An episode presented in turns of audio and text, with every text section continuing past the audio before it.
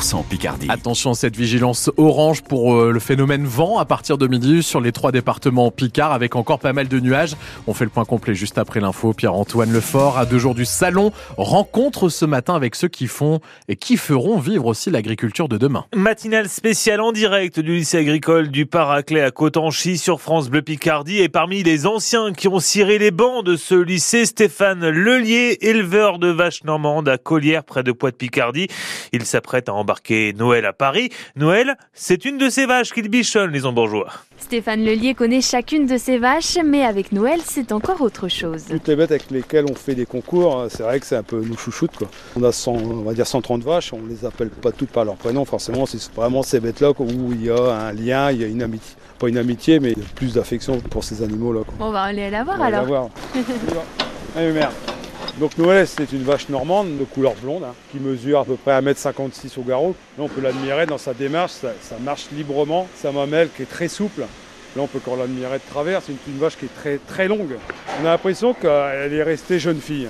Elle a gardé toute sa sublime, euh, beaucoup de chic. Quoi. On l'a pouponné, on l'a tondu. Euh, bon là, j'ai peut-être plus peaufiné que d'habitude hein, pour que ce soit beau de partout. Euh, on a bien fait le bas des pattes, faut être prudent et pas lui faire mal non plus. Quoi. Autant d'arguments pour le jury de présélection. Alors désormais, c'est l'étape suivante. Elle va partir vendredi en milieu de matinée, donc il y a tous ces effets personnels à prendre quelque part. Quoi. Donc c'est du savon, c'est une brosse, un seau. je vais partir avec le pick-up et derrière, on va y atteler un van, que ce soit le plus confortable possible pour elle. Quoi. L'éleveur ira au salon avec ses enfants, une manière selon lui de transmettre sa passion. Un salon vitrine d'une agriculture en colère. On l'a entendu ces dernières semaines. Gabriel Attal promet un nouveau texte de loi Egalim pour une meilleure rémunération des éleveurs. L'objectif de souveraineté agricole et alimentaire sera inscrit noir sur blanc dans le futur projet de loi d'orientation agricole. Un texte qui comprendra notamment des mesures de simplification. Parmi les annonces un peu plus anciennes, il y a aussi la mise en pause du plan Ecofito. Qui vise à réduire l'usage des pesticides dans l'agriculture. Revendication de la FNSEA et de la coordination rurale. Les deux premiers syndicats agricoles. Mais derrière, c'est toute la filière bio qui risque de trinquer, estime ce matin Sophie Tabary. Elle est la présidente de l'association Bio en Haute-France les pesticides, il faut qu'on les réduise. Euh, il y a 50% des gens qui ont bu de l'eau potable dans, le, dans les Hauts-de-France euh, l'année dernière ou il y a deux ans. On est, on est responsable et il faut trouver des solutions, mais pas celle de tout arrêter ou euh, de trouver des indicateurs moins, importants. Ça nous dessert dans le sens où on a besoin d'un écosystème en bonne santé si on veut faire de l'agriculture biologique. On a besoin d'arbres, on a besoin d'insectes auxiliaires, on a besoin d'équilibre.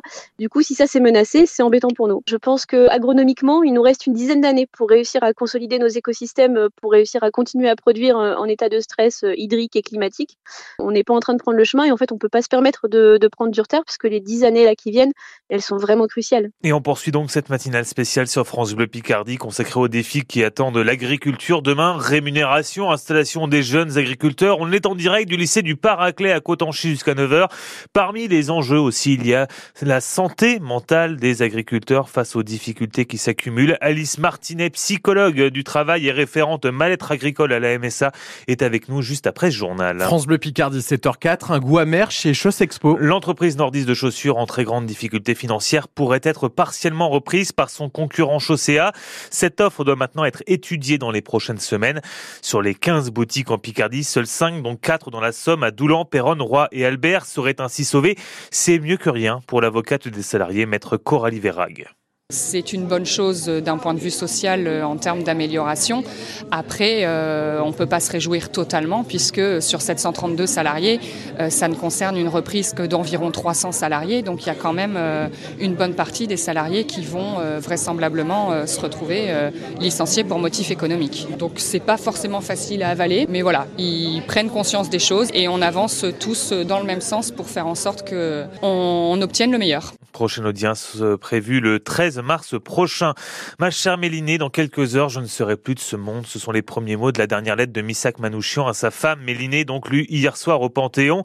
Les deux résistants, étrangers et communistes, y ont fait leur entrée à l'occasion d'une cérémonie présidée par Emmanuel Macron. Les noms de 23 compagnons d'armes de Manouchian, fusillés en même temps que lui, ont été gravés dans le caveau.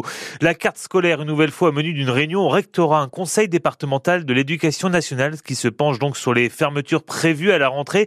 52 classes dans le premier degré, 24 dans les collèges du département de la Somme. Hier, une manifestation s'est tenue à Péronne pour défendre les services publics au sens large. On part sur place. Dans le prochain journal, ce sera à 7h30.